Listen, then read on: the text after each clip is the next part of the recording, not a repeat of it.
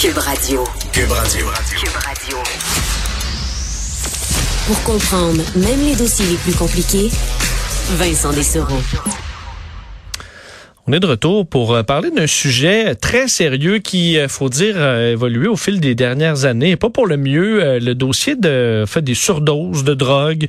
On pense aussi de la drogue de mauvaise qualité où il y a eu des produits extrêmement dangereux qui ont été ajoutés. Je me souviens d'avoir vu la série excellente faite par Samian sur le fentanyl. Le fentanyl, la menace où on voit la destruction que ce genre de produit-là peut faire dans, dans la société. Il y a une hausse de surdoses sur le territoire, entre autres de la capitale nationale, euh, ce qui amène la création d'un service d'analyse des drogues en matière de prévention, le SUS de la capitale nationale, qui euh, réagit donc à cette, à cette hausse de, de surdoses sur son territoire. Pour en parler, Dr Anne-Frédéric Lambert, médecin spécialiste en santé publique et en médecine préventive au SUS de la capitale nationale, elle qui est également au Centre de réadaptation en dépendance de Québec. Euh, Docteur Lambert, bonjour. Bonjour, Monsieur Dessereau. Euh, bon, donc la situation euh, s'est dégradée dans la capitale nationale depuis euh, les dernières années, c'est ce qu'on comprend? En fait, oui, nous, c'est ce qu'on surveille, en fait, c'est des, des signalements de surdose mortelle. Évidemment, je mets un petit bémol dans le sens que c'est des signalements qui sont faits par nos partenaires de manière volontaire. Donc, ça donne, ce n'est que la pointe de l'iceberg qu'on voit. Mais euh, ce qu'on voit, c'est que depuis en fait 2020, donc depuis le début de la pandémie environ, là, on a une, une, augmentation donc de nos signalements de surdoses mortelles et non mortelles, davantage de nos surdoses non mortelles. Ça s'est stabilisé là, depuis 2021, mais pour vous donner quelques chiffres, là, au niveau des surdoses mortelles en 2020, c'est 37 décès qu'on a eu dans la capitale nationale et 30 en 2021. Puis au niveau de nos surdoses non mortelles, en 2020, 151 signalements et en 2021, c'est monté à 409 signalements. Donc, euh, et là, euh, et, on va on va séparer parce que je, comprends que ça, ça, ça se mélange, là, mais entre les, euh, les, les, non mortels et les mortels, souvent les produits sont un peu un peu différents. Euh, commençons par les mortels. Qu'est-ce qui qu'est-ce qui tue encore sur le sur le territoire? Est-ce que c'est encore le fentanyl? En fait, je vous dirais que ce qu'on voit le plus fréquemment, c'est que les gens consomment plusieurs choses. Donc, c'est de la polyconsommation qu'on voit. Euh, au niveau du fentanyl, je vous dirais, heureusement pour la région de la capitale nationale, on est encore épargné versus ce qu'on a pu voir dans l'Ouest dans les dernières années et qu'on voit apparaître à Montréal euh, depuis les, deux dernières années. Mais euh, on a environ le, le, quart de nos surdoses mortelles où il y a des opioïdes qui sont qui sont impliqués pas nécessairement du fentanyl, de ces de ces euh, de ces surdoses-là. il y a à peu près le quart des surdoses aux opioïdes qui sont dues au fentanyl. Sinon, c'est d'autres opioïdes, par exemple du glodide, de l'hydromorph-contin, par exemple. Euh, sinon, on a beaucoup d'amphétamines aussi qui peuvent être impliquées et de la cocaïne. Est-ce que euh, ça vient par, par vague, ça, ou vous dites, OK, là, en ce moment, il y a quelque chose de dangereux qui circule, puis à un moment donné, vous voyez, OK, ça s'est passé, euh, il y a une accalmie, ou est-ce que c'est vraiment du cas par cas et quelqu'un qui va tomber sur, sur une substance dangereuse, puis que ça revient à peu près toujours au même rythme? Mm-hmm. Je vous dirais qu'on a eu justement une vague, là, euh, ça commence à dater, mais en 2017, on avait eu la première apparition de fentanyl, puis on avait eu plusieurs décès liés à cette substance-là. Je voudrais que depuis ce temps-là, on surveille, mais on n'a pas noté encore euh, d'agrégat, comme on appelle dans notre jargon, donc plusieurs cas euh, de surdose qui sont liés à une même substance. Par contre, nous, quand on voit, c'est qu'on fait analyser des substances, puis qu'on voit qu'on a, par exemple, euh, de, de l'héroïne qui est contaminée au fentanyl, ben nous, on envoie ce qu'on appelle des infos surdoses. Donc, on parle à nos partenaires, aux consommateurs, puis on leur dit Hey, attention, là, il y a telle chose qui circule pour que les gens euh, soit conscient puis qu'il y ait une consommation à moindre risque.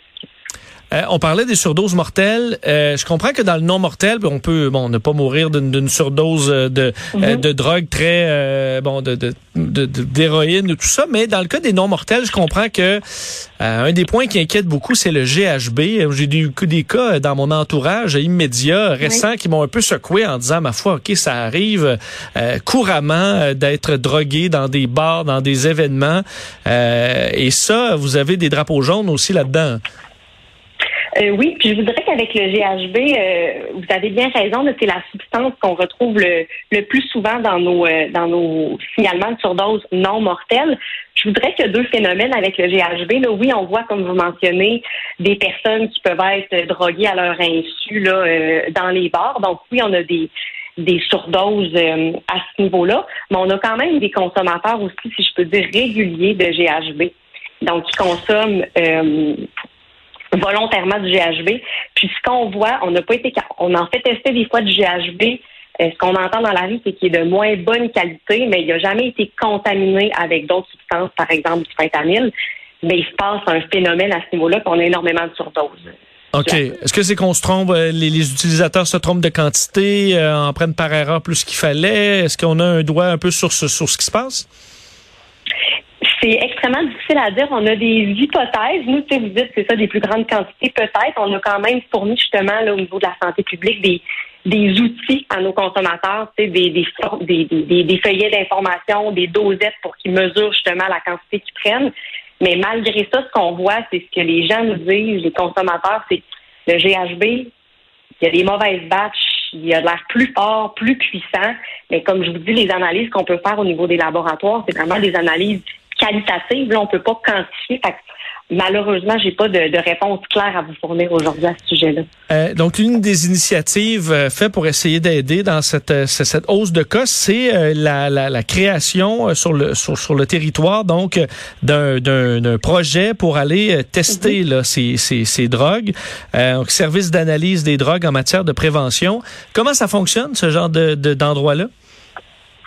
Oui, en fait, euh, c'est ça au Québec, on, tente, euh, en fait, on, est dans le début des démarches pour implanter. Il y en a quand même déjà quelques-uns euh, services comme ça ailleurs au Canada et maintenant dans quelques régions de la province.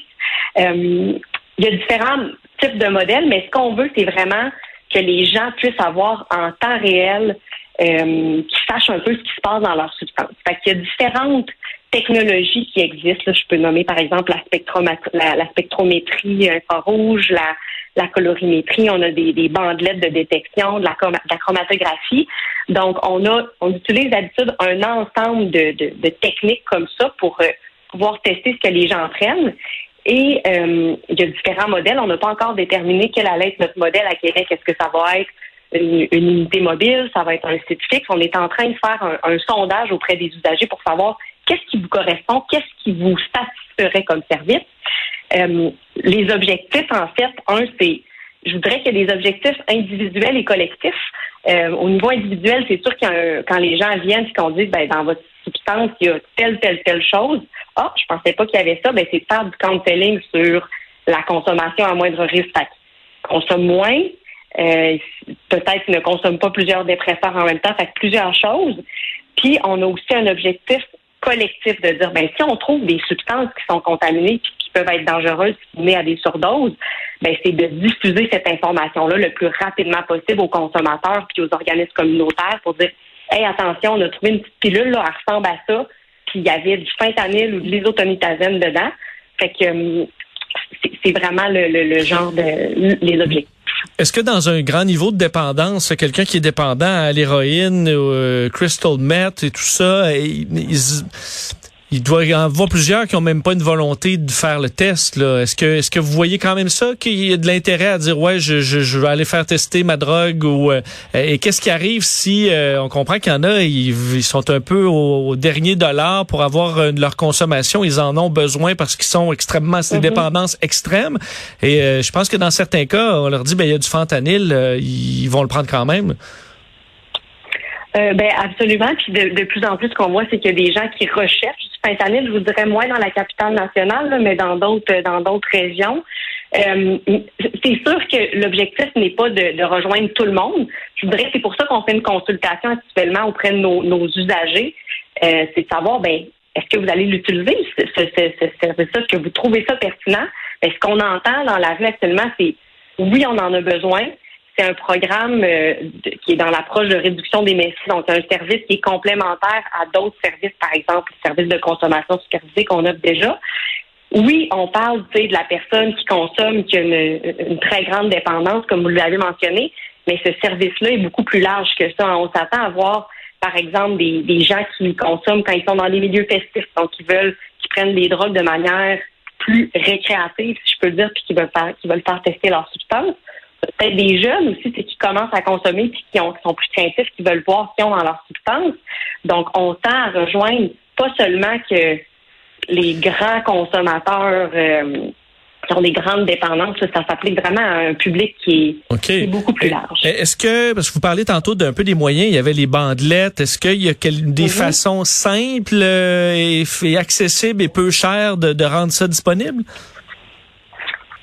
Euh, simple et peu cher, tout ensemble, non. Je dirais que c'est pour ça qu'on fait un mélange. En fait, actuellement, dans la région, on a déjà des bandelettes de détection du fentanyl qui sont disponibles auprès de nos organismes communautaires, qui ont quand même une certaine limite. Là, je rentrerai pas dans les détails scientifiques. C'est pour ça qu'en fait, pour le, service plus euh, le service à plus large ampleur qu'on cherche à développer, on va avoir une combinaison de, techniques parce que euh, chacun a leur force et leur euh, leur point plus faible. Donc souvent c'est une combinaison, c'est que la même substance, on va la tester avec différents éléments dépendamment de, de, de, de plusieurs considérations là, que, que, que, je vous épargne, mais euh, c'est pour ça hmm. qu'on envisage plusieurs technologies dans le même service je comprends que vous travaillez euh, bon en, dépendance, et, mais un mot sur parce qu'on parlait du GHB euh, pour les gens qui en ont euh, mm-hmm. sans leur consentement dans, dans un bar par exemple. Est-ce que il y a des façons de tester ces verres? On avait vu différentes techniques, mais est-ce que il me semble que c'est pas facile en ce moment de, de si on veut être prudent là où on a quelque chose d'un peu louche d'aller faire un test? Euh, ben, je vous dirais, en fait, euh, vous parlez vraiment de tester dans les bars. Là, ouais, ben, GHB, admettons qu'on a un doute. Euh, s'il y a quelque chose qui se passe, on se dit, ah, ben, on veut appeler la police. Est-ce qu'ils sont capables de tester le verre? Est-ce que ça, c'est, c'est, rendu disponible de façon simple ou non? Ben en fait, je vous dirais qu'il y a quand même des techniques là, de puis puis je suis pas, je vous dirais que je suis pas l'experte en la matière, bien humblement, mais il y a quand même là, certaines technologies qui ont été développées d'espèces de, napperons qui pourraient en fait détecter le GHB dans des verres. Euh, de ce que vous mentionnez de ne pas rappeler la police et tout ça, malheureusement, eux n'ont pas, de, à ma connaissance, là, d'éléments pour tester rapidement. Donc, c'est sûr qu'il y a quand on en trouve dans la rue, on peut les faire analyser dans des laboratoires, mais tu sais, des techniques d'analyse euh, en temps réel de GHB c'est dans un bar, c'est quand même plus complexe. C'est dommage parce que si on voit que quelqu'un m'a donné un verre, euh, lui là, il est louche, je, je, mon ami est tombé d'un pomme à la suite du verre, euh, tu sais, les policiers peuvent tester, ok, parfait, on a, on, on, on se montre une preuve assez vite, peut-être dans les outils qui manquent un peu, mais vous questionnez en terminant, docteur Lambert, sur sur le, les trousses de naloxone, ça semble être vraiment quelque chose qui fonctionne extrêmement bien. Est-ce que ça on a de la difficulté s'en procurer? Est-ce que c'est euh, est-ce qu'il y en a suffisamment en circulation pour pouvoir être rapidement utilisé en cas de besoin? Euh, je peux parler pour euh, pour la capitale nationale. On a travaillé très fort depuis depuis les cinq dernières années pour que ce soit justement très facilement accessible. Donc actuellement, dans toutes les pharmacies, les pharmacies communautaires, la naloxone est, est, accessible gratuitement. Donc, on peut se rendre dans les pharmacies et dire je veux une trousse de naloxone. Euh, on a plusieurs redistributeurs, donc des organismes communautaires qui peuvent en distribuer. Évidemment, notre service de consommation supervisée peuvent en, distribuer. Euh, moi, personnellement, dans mon bureau aussi de, de clinicienne qui voit des consommateurs, j'ai toujours ma, ma pile de trousses de naloxone, je peux en donner. Donc, je dirais que oui, c'est quand même euh, facilement accessible, puis on conseille vraiment à tous les consommateurs et personnes qui côtoient des consommateurs de d'avoir une trousse pour pouvoir venir en aide en fait aux, parce que ça, ça a vraiment un, effet assez époustouflant là, quand même pour avoir vu des images de, de policiers, par exemple, qui ont touché à du, du car fentanyl, qui est encore plus violent que le, que le fentanyl, qui tombe tout de suite en, overdose. Euh, ça a un effet, euh, un effet instantané ou presque.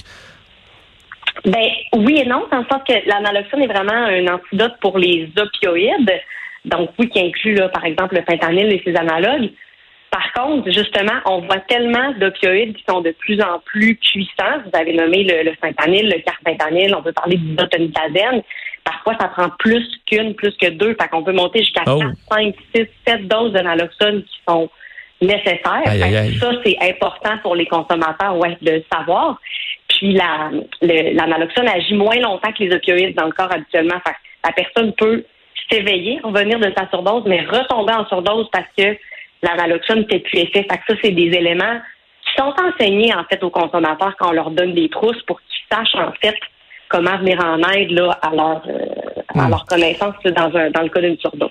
Je comprends qu'après une surdose, euh, si on donne l'analoxone que ça va mieux, il faut pas prendre pour acquis que c'est fini, là, donc aller à l'hôpital ou poursuivre euh, poursuivre la surveillance, disons.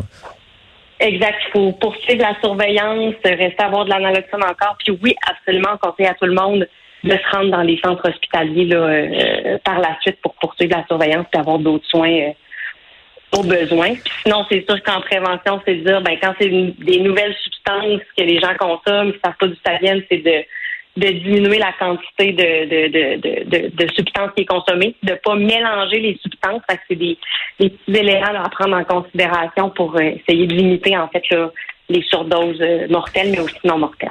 Donc, ce service euh, d'analyse des drogues qui sera attendu là, à l'hiver 2023, une belle initiative. Docteur Anne-Frédéric Lambert, merci infiniment d'avoir été là. Ben, c'est moi qui vous remercie. Au revoir, docteur Lambert, médecin spécialiste en santé publique et en médecine préventive au CIUS de la capitale nationale.